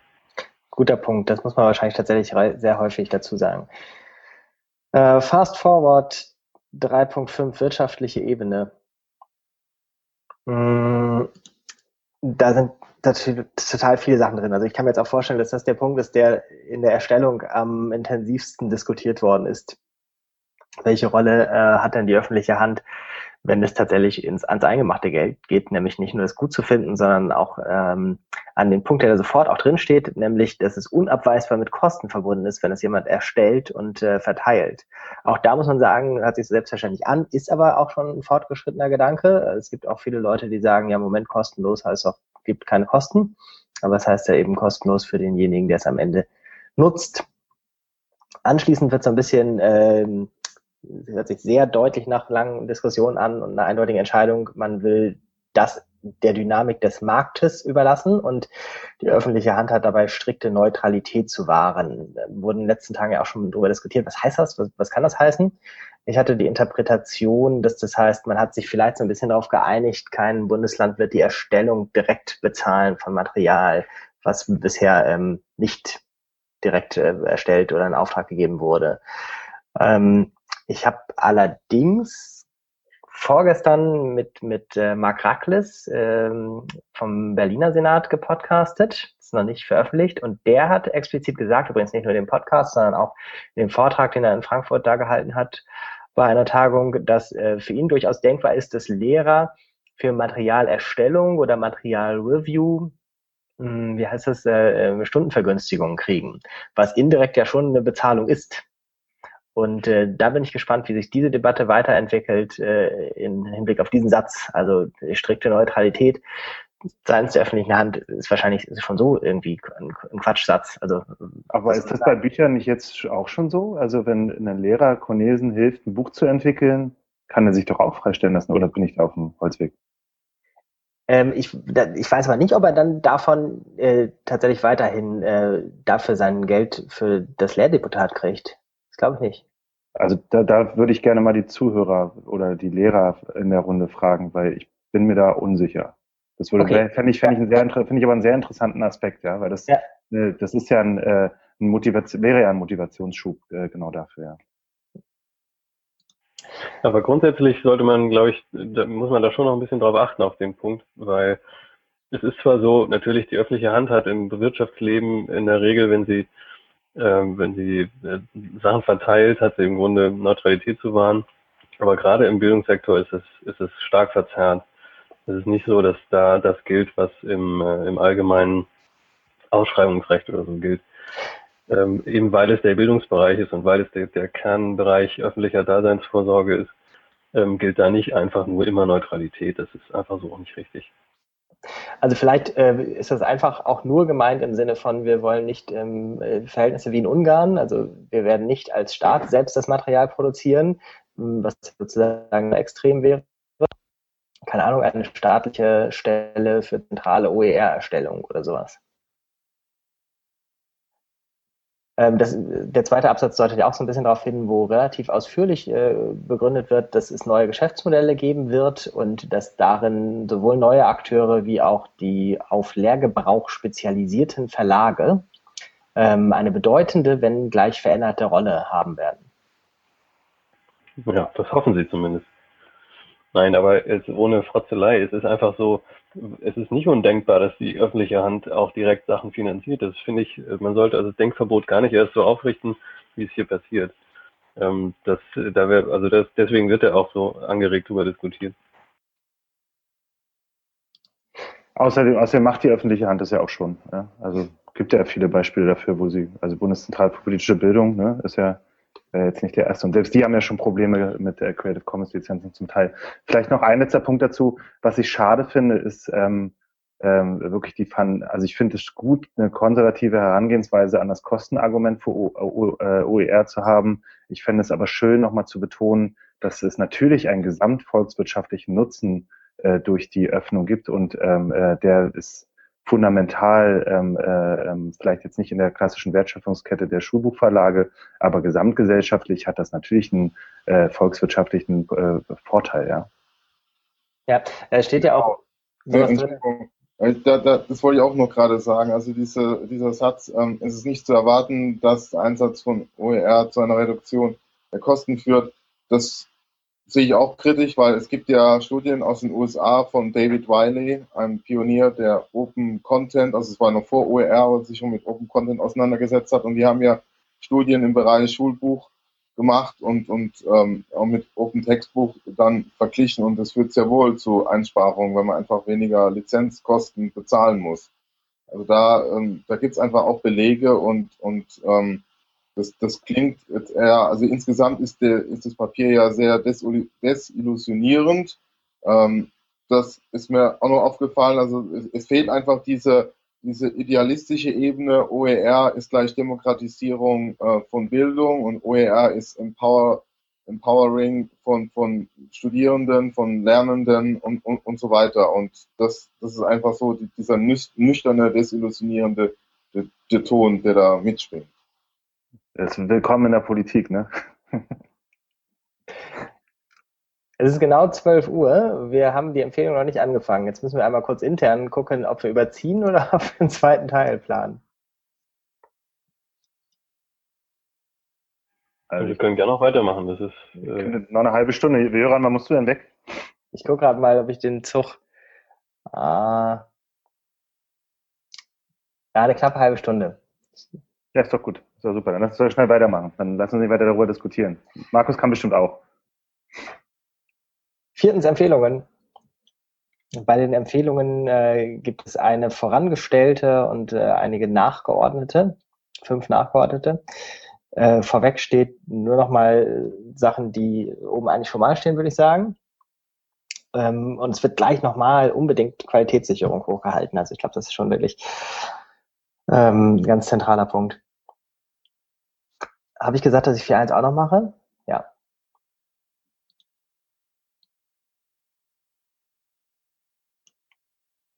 Also, vorrangige Maßnahme ist, äh, und jetzt gibt es jetzt interessant, äh, der Aufbau oder Ausbau von vorhandenen Plattformen. Ich suche gerade, wo es genau steht. Ah, hier, hier gibt es schon Kommentare von den äh, zum Kollegen. Ähm, der Aufbau einer neuen beziehungsweise die Unterstützung bereits bestehender länderübergreifender Plattformen im Internet, die Materialien ähm, sammeln, bündeln, gegebenenfalls bereitstellen sollen. Ähm, stimmt dieser Satz da? Ich muss ihn gerade dreimal lesen. Im Internet, Plattform Internet, auf der Verweise zu verschiedenen OER. Achso, okay, ja, richtig, das war die, die ähm, Repertory oder Repository-Frage. Also Sie sagen, naja, in der Regel soll es nur Verweise geben auf dieser Plattform, vielleicht aber doch auch Materialien selbst. Also falls sinnvoll Materialien selbst. Christian, du siehst sehr nach Widerspruch aus. Ja, ich, also auch da hätte ich mir eine Konkretisierung gewünscht. Ne? Also wenn es darum geht, sowas aufzumachen wie Open Access Net, was ja indirekt auch staatlich finanziert ist, ähm, äh, als Informationsportal äh, für ähm, äh, offene wissenschaftliche Publikationen, kann man jetzt darüber streiten, ob das in, in der Umsetzung jetzt so gelungen ist oder nicht. Ähm, aber wenn es darum geht, sowas aufzubauen als zentrale Anlauf-Informationsstelle für ähm, äh, Open Educational Resources, habe ich damit erstmal kein Problem. Ähm, ich würde mir nur wünschen, dass die dann unabhängig ist und dass die nicht ähm, äh, dazu führt, äh, dass die Motivation, was ja auch in einem der Kommentare äh, angesprochen wird, dass die nicht die Motivationshemd ist, weil sie entweder ähm, zu viel Angst macht oder ähm, äh, äh, Unsinn erzählt. Also ähm, grundsätzlich finde ich die Idee erstmal nicht schlecht. Also erfreulich ist immerhin der, der Plural, ne? also es geht um mhm. Plattformen ja. ähm, und auch nicht um den Aufbau unbedingt einer ganz neuen. Kommen ja so viele sofort in Frage, wahrscheinlich für Schule und Hochschule eben auch unterschiedliche. Ähm, Karl Kirst von der ZUM hat das ja auch schon kommentiert. Das passt auch zu ZUM, auf der genau sowas jetzt tatsächlich ja auch schon passiert. Ähm, ich denke mal, die Bildungsserver sind natürlich heiße Kandidaten für solche Aufgaben. Naja, da steht aber, guck mal, da steht, also mit dem Plural, das stimmt nicht so ganz, ne? weil sie danach erstens sich auf eine Plattform beziehen und sie schreiben ja auch Aufbau einer neuen, beziehungsweise Unterstützung. Mir wäre natürlich die Unterstützung bereits bestehender länderübergreifender Plattform auch lieber, aber ähm, also so klar sehe ich das nicht, dass sie sich nicht äh, klar dafür aussprechen, eine Plattform zu bauen. Ja, ja stimmt. Ähm, ja, ich habe da meine Meinung so ein bisschen geändert im letzten Jahr, glaube ich. Also ich dachte immer, Plattform wäre vollkommen überschätzt, aber gerade nochmal so aus den Recherchen, die wir jetzt für die zwei neuen Whitepaper, die wir gerade erstellt haben, gemacht haben, ähm, sehe ich, dass das in der Praxis tatsächlich so ein ganz handfester Grund ist für Leute, Material nicht zu veröffentlichen. Also die Leute, die das diskutieren, wie jetzt zum Beispiel uns vier hier, irgendwie ist jetzt nicht so die große Frage, weil uns tausend Sachen einfahren und wir eigenen äh, Webspace hätten oder sonst was. Ähm, aber wir haben zum Beispiel bei den Recherchen zum White Paper im Bereich Weiterbildung ein Projekt gefunden, das explizit OER erstellt hat. Also jetzt auch nicht irgendwie so ähnlich, sondern tatsächlich Volkshochschulen, ähm, die Leute dafür bezahlt haben, Materialien unter freier Lizenz zu erstellen. Also so richtig OER. Und das haben sie nicht veröffentlicht, weil sie nicht wussten, wo. Ja. Ich finde aber diese, und das, das ist ja eine schöne Einschränkung, da steht ja unfall sinnvoll, ne? Also ähm, wenn es sich um eine Informationsplattform ha handelt, finde ich das insofern nicht schlecht, dass Lehrer als oder teilweise als Beamte oder als äh, Staatsdiener meist ja auch ähm, äh, hörig sind. Das haben wir auch wieder ein Paradebeispiel vergleichbar zu äh, zum Thema Open Data. Wenn es eine sinnvolle zentrale staatlich finanzierte oder staatlich ähm, akkreditierte äh, Institution gibt, die auf sinnvolle Art und Weise, wichtig Betonung auf sinnvolle und gute Art und Weise erklärt, was Open Educational Resources sind und Anknüpfungspunkte für den Einsatz und Motivationspunkte für den Einsatz solcher stellt, ähm, äh, dann hat das meines Erachtens häufig eine Wirkung, die ähm, äh, zwar indirekt ist, aber im Alltag äh, schon stark sein könnte. Ob das jetzt den Upload von OER-Materialien beinhaltet oder nicht, mag ich nicht äh, einzuschätzen. Die Historie zeigt ja leider, dass solche staatlich geförderten oder staatlich gesteuerten Plattformen in der Praxis nicht so schön umgesetzt werden, wie man äh, es sich erträumen würde. Nichtsdestotrotz, ne, also äh, mit so einer mit so einer Ansage, äh, das ist eher mehr so ein Top-Down-Ansatz, der kann manchmal auch funktionieren. Ja. Gerade vielleicht bei Lehrern. Ja, ja. ja. ja es, sind, es sind ja auch schon viele weiterführende Gedanken drin. Also ich glaube schon, dass sie sich viele Gedanken gemacht haben und schon auch grundlegende Fragen verstanden haben. Hört sich ja auch albern an, aber ist ja auch nicht selbstverständlich vielleicht. Überhaupt nicht. Also nochmal, ich will immer wieder loben, es gibt ganz, ganz, ganz viele Punkte in diesem Papier, auch hier wieder, wo ich sage, ein total progressiver Ansatz, finde ich. Also toll, dass sowas dabei rausgekommen ist. Ja, übrigens ein Punkt, äh, den äh, ich bis vorgestern, als ich mehr über Berlin nochmal erfahren habe, nicht für möglich hielt, ähm, ist, dass die, man sagen muss, dass diese Plattform öffentlich ist. Also Berlin startet jetzt ja auch mit Materialentwicklung, Plattform und so weiter. Und die soll aber erstmal nur für Berliner Lehrer zugänglich sein auch wieder so eine Erfahrung, ne, wo man nochmal explizit, ich weiß nicht, ob das jetzt drin steht, sagen könnte, dass man in anderen Bereichen versuchen sollte zu lernen. Auch Open Access Net steht unter einer CC by NC Lizenz, wo man sich auch fragen muss.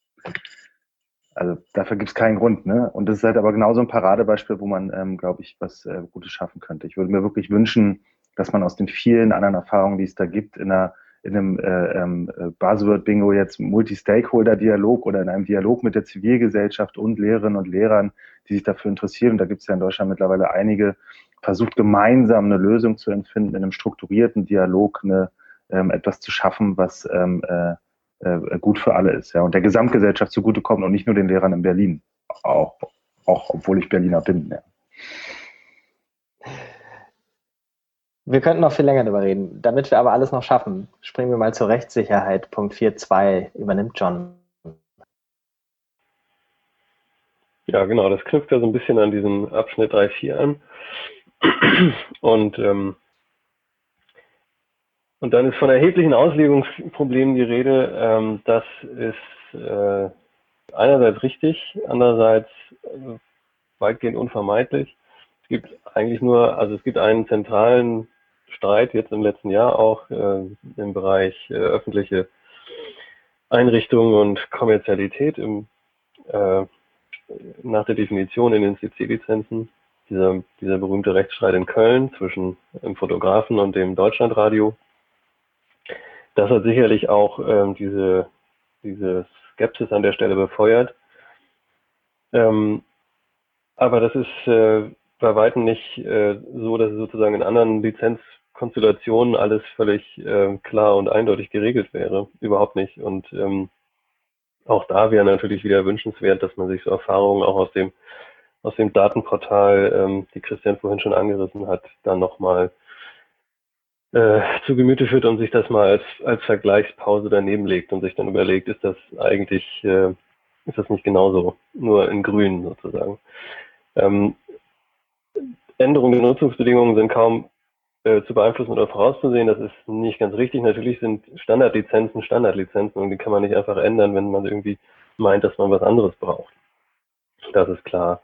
Aber ähm, dass, die Änder dass es Änderungen von außen gäbe, die man nicht voraussehen kann, ist schon mal falsch. Also die, äh, das CC-System ist, äh, ist stabil und das, da gibt es halt auch dieses Commitment, dass die Grundfunktionen der Lizenzen so bleiben, wie sie jetzt sind das war auch, das ist jetzt seit zwölf Jahren so, das ist überhaupt nicht, äh, also es gibt überhaupt keinen Grund, da irgendwie eine Unsicherheit herzureden. Ähm, die Kompatibilitätsprobleme gibt es, die gibt es leider, aber auf Basis äh, einfach des Urheberrechts. Ähm, CC hat ja versucht, mit seinem Baukastensystem das Ganze ähm, besser handhabbar zu machen, aber es sind, es sind einfach bestimmte Eigenschaften des rechtlichen Unterbaus, die, äh, die man auch mit einer Lizenz nicht verändern kann, die man da drauflegt. Und insofern die Kompatibilitätsprobleme sind wirklich, ich glaube, der einzige echte Kern in diesem, in diesem Rechtssicherheitsargument äh, an dieser Stelle. Und da muss man mit umgehen. Aber das ist äh, aus meiner Sicht, habe ich ja vorhin schon gesagt, es gibt einen Vorteil, der das alles aufwiegt aus meiner Sicht, und das ist diese internationale ähm, Standardisierung und der internationale ähm, Austauschstandard, den das dadurch bildet. Ähm, und den, den zu opfern aufgrund von irgendwelchen diffusen Auslegungs, äh, ja, Auslegungsproblemen, die es sicherlich hier und da gibt, finde ich ein bisschen, fände ich ein bisschen, ähm, äh, ein bisschen weit gegriffen. Und ähm, die Unsicherheit bei den Lehrkräften und Dozenten ähm, die wird auch mit einer OER-Lizenz, einer dedizierten, nicht, äh, nicht einfach weggehen. Ähm, insofern ist, äh, ist für mich die Frage wirklich so ein bisschen, wird da, wird da einfach nur für irgendjemanden, der da mitgewirkt hat an dieser Diskussion, eine bestimmte goldene Brücke gebaut, indem man sagt, ja, man kann ja auch mal über spezielle OER-Lizenzen reden, aber eigentlich will man das wirklich in Wirklichkeit gar nicht. Oder ist das eine ernst gemeintes, ähm, eine ernst gemeinte Empfehlung? Wird man sehen, denn ähm, es wird an jedem Punkt, ich glaube, es wird, wo immer man hinschaut, äh, auch international, ähm, wird sofort Kopfschütteln passieren, wenn man jetzt sagt, wir machen hier eine eigene OER-Lizenz für Deutschland. Und was man natürlich immer machen kann und was man immer machen sollte, sind Nutzungsbedingungen der einzelnen äh, Hubs, auf denen man sich bewegt. Das heißt, diese öffentliche Plattform oder die öffentlichen Plattformen, was es dann auch immer gibt, die müssen natürlich zusätzlich Regeln haben für die Teilnahme und ähm, da müssen auch die einzelnen, je nachdem wer das Ganze trägt, müssen ihre eigenen äh, Regeln dafür aufstellen können. Aber das ist völlig unabhängig von den rechtlichen Regeln, die fürs einzelne Material gelten. Und wenn man da wirklich OER machen will, ist, glaube ich, ähm, das Rechtssicherheitsargument mit Blick auf, wir machen eine eigene Lizenz, völliger, also ist, ist fehlgeleitet aus meiner Sicht. Muss will ich mich ganz klar anschließen, ist einer der, der fundamentalsten äh, Kritikpunkte ähm, auch das Bündnis für freie Bildung an diesem Papier. Ähm, ansonsten, wie gesagt, das ist ja gut auch weggekommen. Äh, ganz klarer Hinweis, äh, eine eigene Lizenz wird keine Probleme lösen. Es wird äh, eher zu viel mehr Problemen bei der Etablierung von OER, bei der Umsetzung von OER und äh, bei der Förderung äh, von OER sprechen. Und man hat auch die Erfahrung gesammelt, auch wieder andere Ministerien, sorry, muss ich immer wiederholen, äh, man wird dann perspektivisch nochmal den Aufwand wagen müssen, äh, ähm, ähm, diese äh, Lizenz so zu gestalten, dass sie wirklich offen ist, weil ich die Befürchtung habe, dass ähnlich wie bei der Datenlizenz Deutschland 1.0 äh, man erst auf Version 2.0 warten muss, bevor man wirklich von offenen Daten sprechen kann, beziehungsweise von Open Educational Resources. Und hier muss man ganz stark aufpassen, dass es eben nicht zu Openwashing kommt, dass äh, nicht der Begriff Open Educational Resources in Deutschland äh, zu äh, eben äh, nicht Open Educational Resources führt. Ja, da sind auch die Partikularinteressen ähm, äh, der Verlage und äh, äh, ähm, äh, anderer äh, kleinerer äh, oder größerer Gruppen leider zu stark. Hier sollte man versuchen, von Anfang an diese Debatte äh, zu verhindern und eher versuchen, sich damit auseinanderzusetzen, wie man die bestehenden Lösungen äh, gut implementieren kann. Ähm, Nochmal kurz als Nachsatz. Äh, ich glaube, an der Stelle schlägt auch wieder diese, dieser, nicht Faulheit, aber, äh, aber irgendwie Weglassung im Bereich dieser Begriffsbestimmungen durch. Denn äh, wenn man, wenn man sich anguckt, welche der äh, Creative Commons Lizenzen überhaupt in Frage kommen, ähm, um wirklich Open Education Resources im, im Sinne der, der strengen Lehre sozusagen zu machen, dann sind es eh ohnehin nur zwei. Und zwischen diesen beiden Lizenzen sind die Kompatibilitätsprobleme gering. Ja. Also das heißt, wenn man, wenn man sich selektiv jetzt, ähm, nee, wenn man bewusst das gesamte System der, der sechs CC-Lizenzen plus noch weiterer Tools anguckt und dann alle Kompatibilitätsprobleme plötzlich zum Pro Problem für OER erklärt, dann ist das so ein bisschen geschummelt. Denn in Wirklichkeit geht es nur um, eigentlich nur um zwei dieser Lizenzen. Da sind die Probleme deutlich geringer. Wir haben leider, wir schleppen leider immer noch die äh, Lizenzauswahl des MIT mit uns rum das MIT als eine, als eine der, der klassischen ersten Institutionen, die OER als Begriff überhaupt in die Welt gebracht haben, ähm, setzt leider auf eine Non-Commercial-Lizenz bei CC und ist dafür auch immer wieder in der Kritik.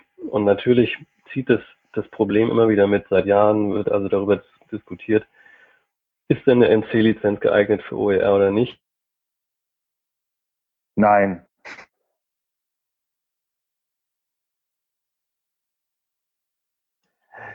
Ich glaube, wir können Nein sagen. Ich weiß nicht, ob John uns verloren gegangen ist. Aber ähm, ich würde gerne auch weitermachen mit dem nächsten Punkt, äh, nämlich drei für die Potenziale von OER sensibilisieren. Und das steht bei Christian auf der Tagesordnung. Ein total wichtiger Punkt. Ähm, ich glaube, dass das Thema Dissemination und ähm, äh, auch Verbreitung äh, quasi des, der Idee von Open Educational Resources, aber auch natürlich der Herausforderungen und ähm, äh, Potenziale, dass das eine ganz, ganz wichtige Rolle spielt bei meines Erachtens und hier referiere ich mal wieder auch aus dem Bereich Wissenschaft und Forschung, wo es ja auch Lehre gibt, ähm, äh, nicht der Punkt ist, dass äh, Lehrer äh, ähm, äh, oder beziehungsweise es eher den Punkt gibt, dass nicht darüber nachgedacht wird, dass das Thema leider keine Rolle spielt, dass bei der Lizenzauswahl häufig einfach nicht nachgedacht wird, sondern einfach die Lizenz gewählt wird, die einem der Verlag oder die jeweilige Institution vorsetzt. Ähm, ich glaube, dass der größte Treiber für Open Educational Resources in Deutschland die Lehrerinnen und Lehrer sind. Und die muss man erreichen mit dem Thema. Die sind diejenigen, die es einsetzen, die es umsetzen. Ähm, ich glaube, dass man äh, für die, wenn man für die Potenziale hier sensibilisieren will, hier äh, zumindest einen einen guten, äh, guten Ansatzpunkt gefunden hat, äh, das Thema zu adressieren. Ähm, dass jetzt da Weiterbildung nicht konkret genannt wird, finde ich auch schade und auch für die vielen anderen Bereiche nicht. Ich hoffe aber, dass man, auch wenn dieser Punkt einer der kürzesten Punkte ist, dass das nichts ähm, darüber aussagt, wie wichtig er letztendlich ist. Ja, ich glaube auch. Also auch gerade, weil sich an mehreren Stellen wiederfindet. Also die Informationskampagne ja. kommt unten auch nochmal bei sechs wieder. Ja. Ähm, die, die Fortbildungen, dann aber sofort mit der Einschränkung, wir bezahlen aber nichts extra. Also dieser letzte Satz irgendwie, wir übernehmen gern die Schirmherrschaft als öffentlichkeitswirksame Signale, ist natürlich irgendwie ein, ein, ein nettes Gimmick, ähm, was auch nicht zu vernachlässigen ist, aber das heißt für mich auch gleichzeitig, ja, aber extra Geld, dafür wird schwierig. Ja, aber ich meine, es gibt ja immer äh, Mittel und Lösungswege, auch ohne jetzt extra Geld in die Hand zu nehmen, sondern wurde auch häufiger schon von Umschichtung gesprochen. Ne? Also die äh, Bewegung hin zur Offenheit, auch bleiben wir bei dem konkreten Beispiel des Transparenzgesetzes, ja, funktioniert nicht ohne Marketing. Ja? Also die Leute sind einfach sensibilisiert für ein System, was closed ist, ähm, äh, haben Angst davor, haben rechtliche Bedenken davor und Marketing und Dissemination für Offenheit, auch in der Bildung, erfordert Ressourcen, wo die letztendlich herkommen Klar kann man kritisieren, dass das jetzt nicht da so explizit hinkriegt, aber äh, eine Stadt wie Hamburg hat die Möglichkeit, auf 25 Prozent der Plakatwände zu plakatieren, ohne dafür zu bezahlen. Warum machen Sie das nicht mal mit Open Educational Resources? Ja, also ähm, sowas ist ein, sind, sind Ansätze, die da definitiv gefahren werden muss. Aber dieser Punkt ist total wichtig, weil diejenigen, die es nachher umsetzen, sind die Lehrer und Lehrerinnen. Amo kann auf 25 Prozent der Plakatwände plakatieren?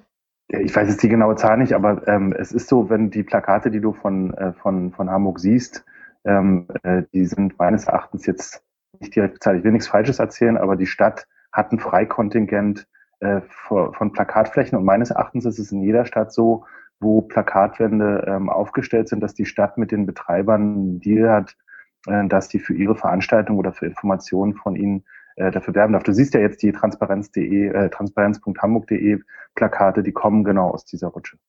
Alles klar. Gut, schnell weiter. Bei vier geht es auch noch um was äh, einen ähnlichen Bereich. Erkenntnisstand zu OER fördern. Ist John jetzt weg eigentlich oder ist er noch da? Ist weg. Schade. Er ist weg. Ähm, war das John zugedacht? Nee, Markus, oder? Nein, das war ich. Achso. Äh, genau, also ich schließe dir an, was Christian äh, gerade referiert hat und dem schließe ich mich auch voll an. Das ist wirklich der, der allerwichtigste Punkt seit Jahren, die, die ähm, Sensibilisierung über OER zu fördern. Und da finde ich es auch schön, jetzt auch mal was Positives, ähm, dass sie hier dann Erkenntnisstand zu OER fördern. Nur wenn man das sich genau anguckt, geht es ja um die Erfahrungen im Rahmen von Projekten. Und für mich geht es auch noch ein Stück weiter. Das, das was ich ja hier auch in der Fernuni mache, nämlich die Fernuni ist ja so die Anti-OER-Universität in Deutschland und es äh, ist mir dann immer klarer geworden. Ich fahre dann eben die Strategie so von innen heraus, ähm, was, was zu verändern, so dicke Bretter bohren, ist natürlich sehr frustrierend. Dann habe ich mich mehr auf die Theorie gestürzt und da finde ich, da liegt noch ganz viel ähm, Möglichkeiten, äh, sind noch da, um über OER einen wissenschaftlichen Diskurs zu finden, äh, zu führen. Also genau das, was wir jetzt hier machen im, im Podcast, dass wir darüber reden, was da für Probleme entstehen und was für Möglichkeiten damit verbunden sind. Und da, da geht es einfach noch viel weiter als wirklich wissenschaftliche Auseinandersetzung.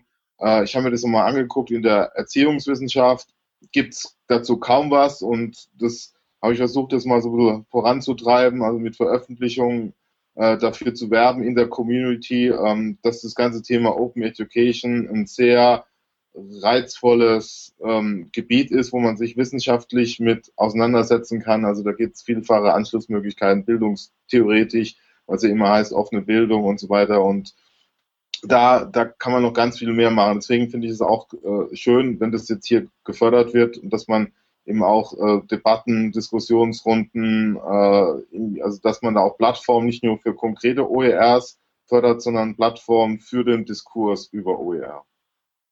Ja, also da sind ja relativ viele schon fast konkrete Sachen drin. Ne? Äh, was auffälligerweise fehlt, ist Wissenschaft, oder? Ja. Forschung. Ja, Genau. das, Was hat, man bei dieser Überschrift erwarten könnte. ja, das, ähm, das passiert leider im Rahmen der Netz- und Digitalpolitik häufig. Ähm, also, dass eine wissenschaftliche Auseinandersetzung und eine reflektierte Auseinandersetzung fehlt. Wie gesagt, nichtsdestotrotz sind die anderen Sachen natürlich schon äh, ganz okay. Ich finde, die ähm, Leuchtturmprojekte auszuzeichnen, positiv zu motivieren, ist immer ein Punkt, der gut funktionieren kann. Ein ähm, äh, OER Award oder ähnliches äh, funktioniert halt immer gut und kann eine Möglichkeit sein, äh, das Thema zu steigern. Und gerade auch bei ähm, den jüngeren Lehrerinnen und Lehrern äh, gibt es ja auch viele Bestrebungen oder die Möglichkeiten, zur Schulklasse des Jahres zu werden oder ähnliches. Wenn man da andockt und versucht, das Thema OER mit zu etablieren, wäre das total klasse. Ja. Ähm, den letzten markierten Satz finde ich übrigens auch interessant. Ja, ja der, der ist spannend, ne? Also ich meine, ähm, da sind natürlich lauter vage Wörter drin. Also Ja. sollen öffentliche Einrichtungen verstärkt dazu angeregt werden, ihre Produkte unter eine OER-Lizenz zu stellen, wenn immer dies möglich ist.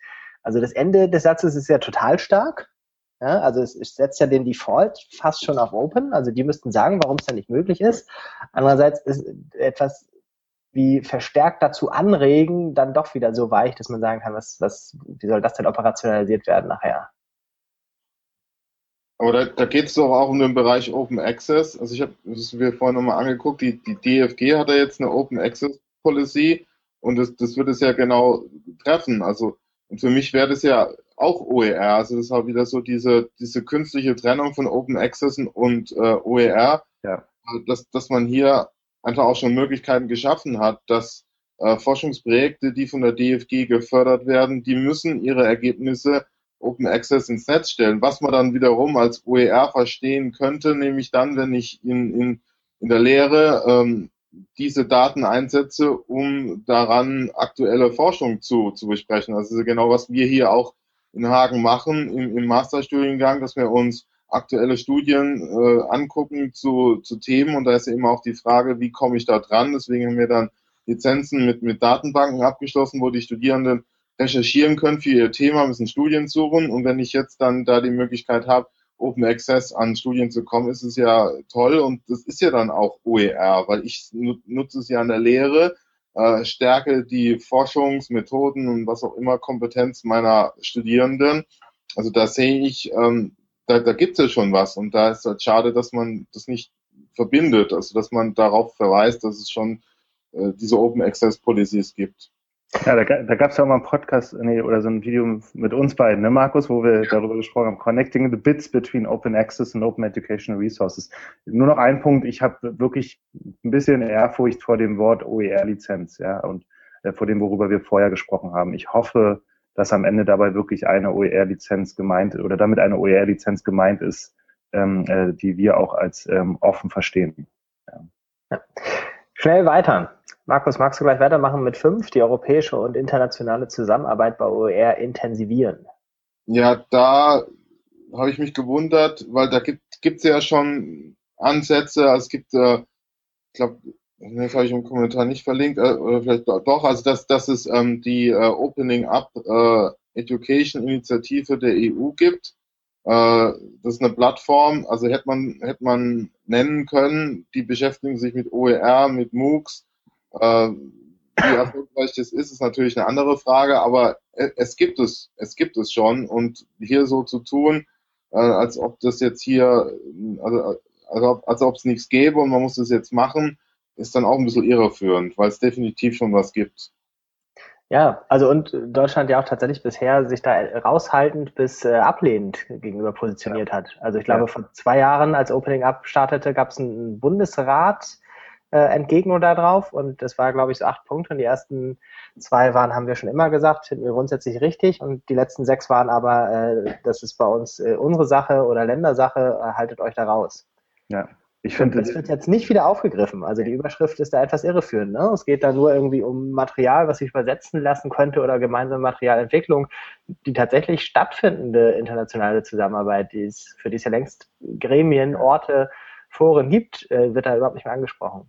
Ja, und vor allem auch der Punkt der nationalen, ne? also was es im nationalen Bereich schon gibt. Ich finde, wenn man das reingenommen hätte, anstatt den Satz, die Übersetzung deutscher OER in andere Sprachen könnte sich in bestimmten Bereichen ebenso als aussichtsreich erweisen, hätte man den Satz komplett streichen können. äh, ähm, den finde ich überflüssig. Ja, das ist meines Erachtens nicht die Aufgabe ähm, oder sollte nicht die Aufgabe sein oder auch keine Forderung sein. Und dafür die nationale Erfahrung in anderen Bereichen, also bereichsübergreifend mit einfließen äh, lassen könnte, wäre das viel besser. Ja, aber ansonsten trotzdem ja schon mal gut, dass Sie es überhaupt erwähnen. Also es, auch da gibt es andere Beispiele, wo das nicht der Fall war. Das stimmt. Letztens, sechstens die Empfehlung, ähm, eine Dialog, äh, Dialog, eine Informations- und Koordinationsstelle für OER, insbesondere für die Bereiche Schule und lebenslanges Lernen schaffen. Da ist davon die Rede, dass es zum Thema OER eine, gegebenenfalls mehrere dezentrale Stellen, die zusammenarbeiten, geben soll. Ähm, wieder die breit angelegte Informationskampagne. Ähm, erstmal so weit, so gut, kann man sich alles gut vorstellen das erste, was mir auffällt, ist, warum es insbesondere für die Bereiche Schule und lebenslanges Lernen gelten soll, was für die Bereiche Hochschule und Berufsbildung weniger gelten soll. Dazu vielleicht ein kleiner Hintergrund in einem Entwurf, der mir vorliegt, äh, von dem Papier aus Ende des letzten Jahres, hieß der Punkt noch eine zentrale Informations- und Koordinierungsstelle für OER schaffen. Ohne den, äh, ohne den Einschub, insbesondere für die Bereiche Schule und lebenslanges Lernen. Also da war wohl wirklich nochmal jemand dran und ich finde es auch verschenkt. Ähm, ja. ich, ich, glaube, dass gerade im Bereich der übergreifenden, auch was Markus gesagt hat, völlig richtig, äh, gerade mit der Hochschule, äh, mit Lehrmater Lehr- und Lernmaterialien in Hochschulen, äh, wäre das ein total spannender Punkt gewesen, hier klar zu machen, dass es äh, nicht nur eine ähm, Informations- und Koordinierungsstelle für die beiden Bereiche ist oder insbesondere für die beiden Bereiche, sondern für den äh, gesamtgesellschaftlichen Einsatz von OER, ja, auch außerhalb der klassischen Lehrinstitutionen. Genau, also dass es, dass es auch eine Forschungsstelle für OER gibt, wo dann eben Themen verhandelt werden, Digitalisierung, digitale Bildung, das sind ja die Themen, um, um die es gerade geht und auch in Zukunft gehen wird. Und dafür braucht man auch Erkenntnisse und, und Plattformen. Und das finde ich auch schade, dass hier Hochschule nicht auftaucht würde mich wirklich mal interessieren, wer, wer und wie und warum dieser, diese Einschränkung da reingerutscht ist. Das finde ich wirklich markant in dem Fall, weil bei den anderen Punkten war jetzt, also jetzt bei einem schnellen Überblicken nicht so viel zu sehen. Ja. Gut, das gehen wir mal raus und vielleicht weiß es jemand aus der Welt da draußen und wir springen schnell zum Fazit.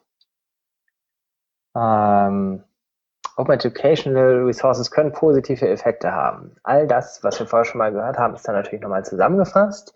Ich gucke gerade mal, ob irgendwas noch aufgefallen war. Ähm, der Satz ist ganz, ganz schön. Die institutionelle Diskussion steht jedenfalls in Deutschland auch am Anfang. Das ist eine sehr realistische Einschätzung. Wobei man auch da sagen muss, das soll jetzt gar nicht zynisch oder böse klingen. Also ich habe eher den Eindruck, Deutschland hat jetzt in zwei Jahren das aufgeholt, was zehn Jahre vorher versäumt worden ist ähm, und kann da jetzt durchaus mitreden. Und ich glaube auch, dass man gerade in Europa zumindest guckt, was wird Deutschland jetzt machen als, als reichstes Land, als einflussreichstes Land vielleicht auch. Ja, ich glaube, genau dieser Punkt, äh, Joran, ist total wichtig. Ich glaube, dass Deutschland mit einer anderen Perspektive auf Themen wie Datenschutz und Persönlichkeitsrechte und auch auf Rechts generell hier auch einen internationalen Beitrag leisten kann zu OER-Szenen. Also ich würde nicht immer nur sagen, man kann nur von den anderen lernen, sondern ich glaube auch, dass es Möglichkeiten gibt, Themen anzubringen im Bereich von Open Educational Resources, die vielleicht äh, ungünstigerweise als äh, ähm, äh, in anderen Ländern gar nicht betrachtet werden. Und ähm, hier hätte ich mir auch noch ein bisschen mehr Selbstbewusstsein gewünscht zu sagen, dass man halt auch am Dialog zu dem Dialog beitragen will ähm, äh, ähm, und äh, gucken will, dass man ähm, dass man einen konstruktiven äh, Beitrag auf internationaler Ebene leistet und auch ein bisschen den Anspruch hat, äh, hier Vorreiter zu sein bei bestimmten Themen, äh, natürlich, und das muss man immer einschränken sagen, natürlich nur bei den Themen, äh, die äh, konstruktiv sind und die nicht ähm, äh, äh irgendwelche Open-Washing-Aspekte oder äh, Open Educational Resources im Kernkonzept angreifen. Ja. Der, der nächste Satz ist ganz schön, weil das ja so ein bisschen Startschuss nochmal ist. Ne? Also es passiert mhm. sehr viel, aber die jetzt empfohlenen Maßnahmen, äh, die bereits empfohlenen Maßnahmen können jetzt angegangen werden. Das äh, finde ich ganz gut so als irgendwie, jetzt gibt es nichts mehr, worauf man da warten müsste, sondern da bitte jetzt loslegen. Insofern wir sind bereit, sage ich mal.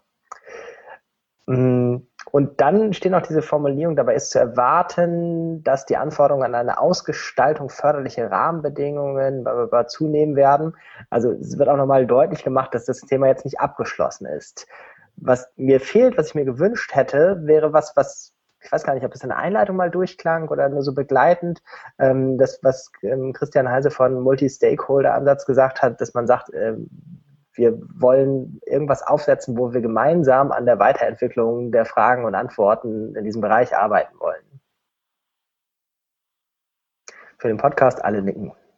Ja, ich glaube, das ist ein total wichtiger Punkt, weil ich glaube, dass man nur in einer gemeinsamen Zielsetzung und in einem äh, Austausch mit Zivilgesellschaft und ganz ehrlich, ja, natürlich auch mit Wirtschaft äh, zu einer Lösung kommen kann, die diesen Prozess, ähm, so werden viele sagen, widersprechen, aber erstens beschleunigt und zweitens äh, zu, einer, zu einem Ziel führt, was ähm, nochmal der Gesamtgesellschaft zugutekommt und nicht nur einzelnen Partikularinteressen, wie es ja auch meine oder unsere sind, äh, sondern eben, äh, wo am Ende das Beste für, für alle rauskommt. Und eine konkrete, einen konkreten Rahmen im Rahmen einer oder Erwähnung im Rahmen der Koordinierungsstelle, zum Beispiel auch was die konkrete Zielsetzung von OER-Zielen in Deutschland angeht, vielleicht in einem bestimmten Zeitraum, die gemeinsam entwickelt werden, am, gemeinsam ähm, begleitet werden, wäre hier sehr wünschenswert gewesen. Ähm, ja, aber wie gesagt, nichtsdestotrotz ähm, schon mal ganz gut, legen wir jetzt los, ist ja der letzte Satz. Ne?